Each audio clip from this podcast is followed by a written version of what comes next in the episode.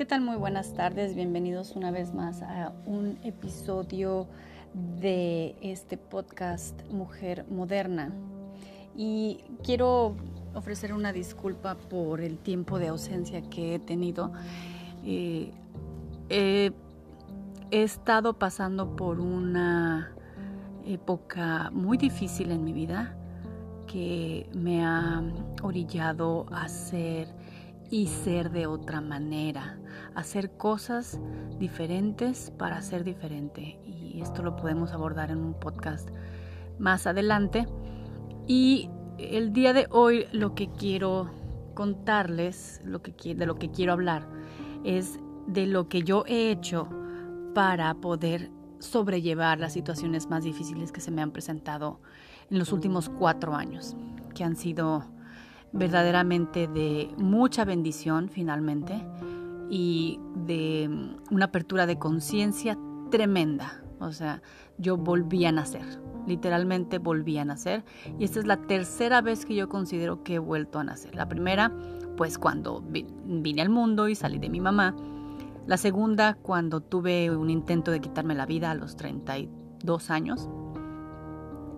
Y esta tercera, cuando empiezo una apertura de conciencia, un despertar increíblemente eh, fuerte, experimenté una sacudida tremenda en lo que se refiere a mi persona, a mi ser como mujer, como, em, como habitante de este mundo, como ser humano. Y em, me tuve que replantear el rol que yo estaba teniendo de esposa, de madre, de hermana, y muchísimas otras cosas. Entonces, ¿qué he usado yo o de qué métodos me he valido para salir adelante en esta travesía, en este despertar de conciencia? Porque uno cree que, o, a lo mejor se pensaría que es algo muy sencillo de decir, ¿no? En realidad no, o sea, estoy a mitad de un divorcio, estoy, hace poco me separé de, de mi pareja de 13 años, del yo creía que era el amor de mi vida y del quien yo creía también que yo era el amor de su vida. Eh, en realidad puede ser que sí, sí lo seamos, pero em, no en una manera na. Entonces fue una relación muy, muy tormentosa, de la cual yo no se la deseo a nadie. Eh, y bueno, entonces el despertar, el traer a la conciencia todo el bagaje emocional, pues es pesado. Y, darme cuenta me, tumbó, me tiró, me tiró completamente al pozo más negro del que yo jamás haya estado, en el que yo jamás haya estado, eh, al pozo de, la depresión, me quería morir, no intenté nada, no hice nada que le, me pusiera en riesgo a mi vida. ¿Por qué? Porque pues tengo dos niños, tengo dos hijos que em, pues son la roca que y el sustento de mi, de mi vida son mis, mis grandes amores y voy a hacer todo porque ellos puedan salir adelante. Ese sería mi legado en, este, en, en esta vida que me tocó vivir, ¿sí? en esta experiencia humana.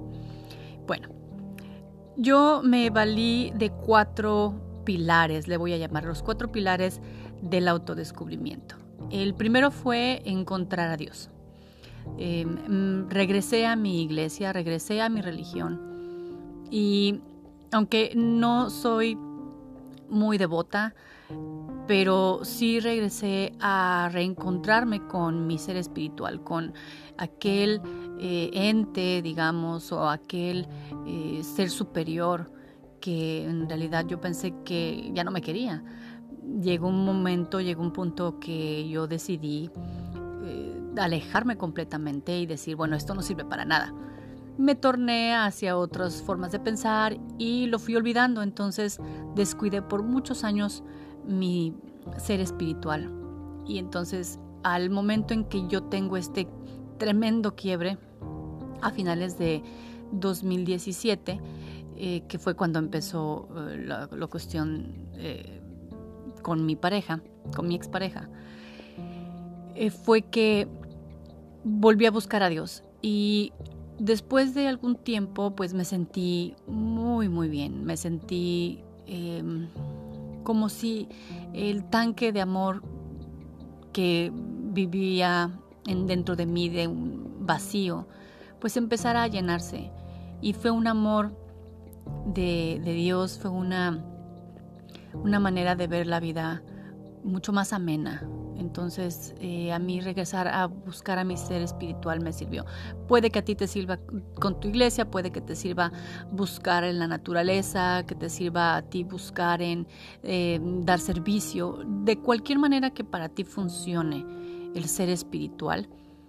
Adelante, no lo sueltes, abrázalo, agárralo y velo, velo por lo que es, para que te ayude, que sea una herramienta más que te ayude a salir adelante. Entonces, primero yo busqué a mi eh, parte espiritual. En segundo lugar, lo que hice fue enfocarme más en mi eh, cuerpo. Hace muchos, muchos años yo escuché eh, de una compañera precisamente de la iglesia que dijo, mi cuerpo es el templo de Dios. Otras corrientes de pensamiento le llaman, bueno, mi cuerpo es el la fachada o el traje que yo escogí para transitar esta experiencia humana, lo cual también es válido. Eh, yo lo veo como el templo, mi casa, la casa de mi espíritu, que tengo que cuidar, que debo cuidar. Es una responsabilidad muy grande cuidarla. Entonces me metí más en, enfocarme en cuidar de mi cuerpo. Eh, no de una manera vanidosa, sino en una manera en que me hiciera sentir bien. Entonces, cambié mi alimentación, dejé de tomar alcohol, porque también, bueno, esa es otra historia y otro podcast. Eh, mi relación con el alcohol no ha sido eh, muy buena, pero lo dejé y no me costó trabajo porque también lo equiparé con alimentación. Entonces me busqué un tipo de alimentación, me encontré más bien un tipo de alimentación que ya era mi último recurso. O sea, yo había dado por vencida el ser vegana, el ser vegetariana, el ser pesetariana, el, em, el irme por dietas que de la luna, que del sol, que Atkins, que todas esas. Ninguna me funcionó, pero también porque yo estaba con mucha carga emocional, mucha carga psicológica. Ah, tenía yo muchas cosas sin resolver. Y bueno, entonces, segundo pilar fue el eh, ver a mi cuerpo como el templo de Dios, como la casa donde habita mi espíritu y cuidar de él con alimentación y eh, ejercicio me metí más en hacer ejercicio, eh, me empecé a capacitar en otras disciplinas porque yo lo que hacía era pues un poco de aerobics aquí, un poco de aerobics allá, eh, yoga, durante muchos años he hecho yoga, pero nunca fui constante. Y en los últimos tres años, eh, la constancia es la que me ha traído a mí mayor flexibilidad y más, em, digamos, Ah, entereza, más firmeza en, mis actos, en mi pensar, más enfoque y equipararlo con la alimentación, pues bueno, ha sido un, viaje genial.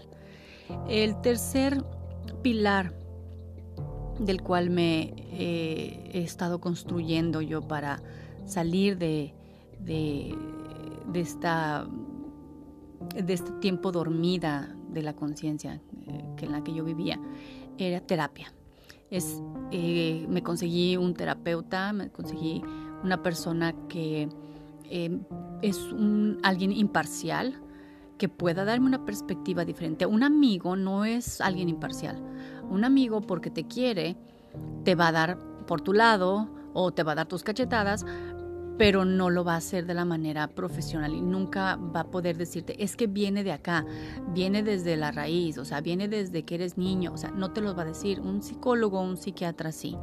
Entonces, eh, encontrarte con una persona capacitada profesionalmente para ello fue, eh, o ha sido más bien, porque yo todavía la sigo usando, sigo yendo a terapia, eh, ha sido para mí una, un salvavidas más, una herramienta más. No la dejo y no la pienso dejar porque es parte de mi cuidado.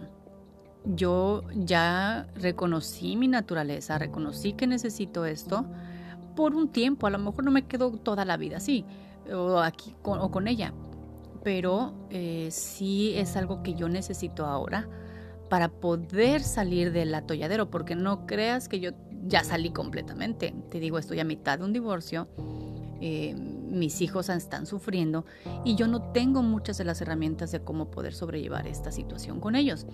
A mí no me lo enseñaron en mi casa, yo vengo de una familia muy disfuncional, vengo de un, padre eh, extremadamente, extremadamente estricto, extremadamente eh, reactivo y de una madre que se quedó por los hijos y me enseñó a mí a ser víctima. Entonces, necesito yo todavía agarrarme de esas herramientas para poder apoyar a mis hijos y tener mi legado con ellos eh, lo más intacto posible de la toxicidad que yo creé en mi matrimonio a causa de mi ruptura o de, estar yo rota desde niña, ¿sí?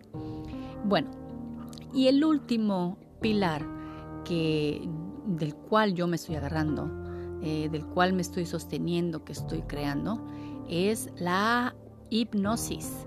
Y este puede ser que tú escuches y, ay, hipnosis, ¿qué es eso? ¿No? O sea, y en realidad no es como en las películas, no es como tú lo ves en las novelas. La hipnosis a mí me ha apoyado en que de manera subconsciente eh, cambie mi forma de pensar. Las afirmaciones que yo me digo en la hipnosis, eh, porque yo también, eso lo podemos hacer todos. O sea, esto puede que un terapeuta o un hipnoterapeuta te pueda dar la pauta, pero créanme, también se puede hacer eh, uno mismo. Entonces, la autohipnosis, la meditación, el decir afirmaciones, el expresarlas, el hablarlas, eso es lo que me ha servido muchísimo y me sorprende tanto que haya llegado yo a un punto en que me he podido separar y me he podido eh, desapegar emocionalmente de mucha gente que no me traía nada bien, de personas que estaban eh, arraigadas en mí, eh, con las cuales yo tengo, tenía un rencor tremendo. Y ahora, incluso hasta de mí misma, desapegarme de mí misma y de mi pasado, me ha hecho ver y tenerme compasión por el matrimonio fallido, digámoslo así, ¿no? El, fracaso de mi matrimonio.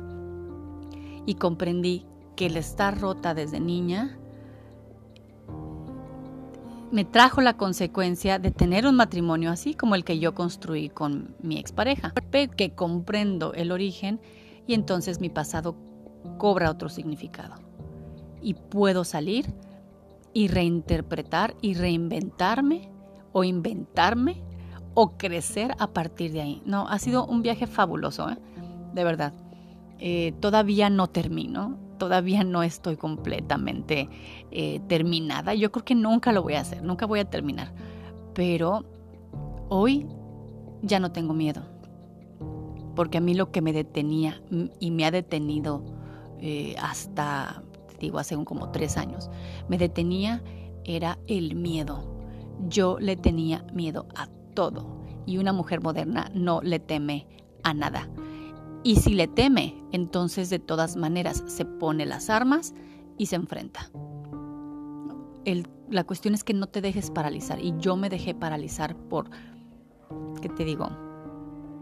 16 años, más o menos. Ahorita este año voy a cumplir 40. Los últimos 16 años de mi vida me he dejado paralizar porque fui codependiente de mi padre, porque fui codependiente de mis novios, porque fui codependiente de mi pareja, de mi esposo, emocional. Y entonces yo pensaba, pues ellos me van a rescatar o alguien va a venir, va a llegar a rescatarme. No. Sabe, mujer moderna, nadie te rescata, más que tú. Y entonces estos cuatro eh, pilares que he estado yo cimentando, he estado yo construyendo desde abajo, son los que me han apoyado para salir adelante y construirme una plataforma por la cual brincar, ¿no? Utilizar eso para brincar. Entonces, Eh, no, te, no te dejes, mujer, no te abandones a ti misma, no te abandones a la suerte, ni eh, te abandones a lo que otros deben dictar que es tu vida. Continúa con tu momento. No podemos salir, pero puedes utilizar este tiempo para eso. Y en otro podcast te voy a yo a recomendar quiénes han sido mis inspiraciones, quiénes han sido mis maestros, eh, quiénes han sido mis eh, las personas que me han apoyado en este proceso. Eh, lo platicamos y nos vemos, nos escuchamos a la próxima.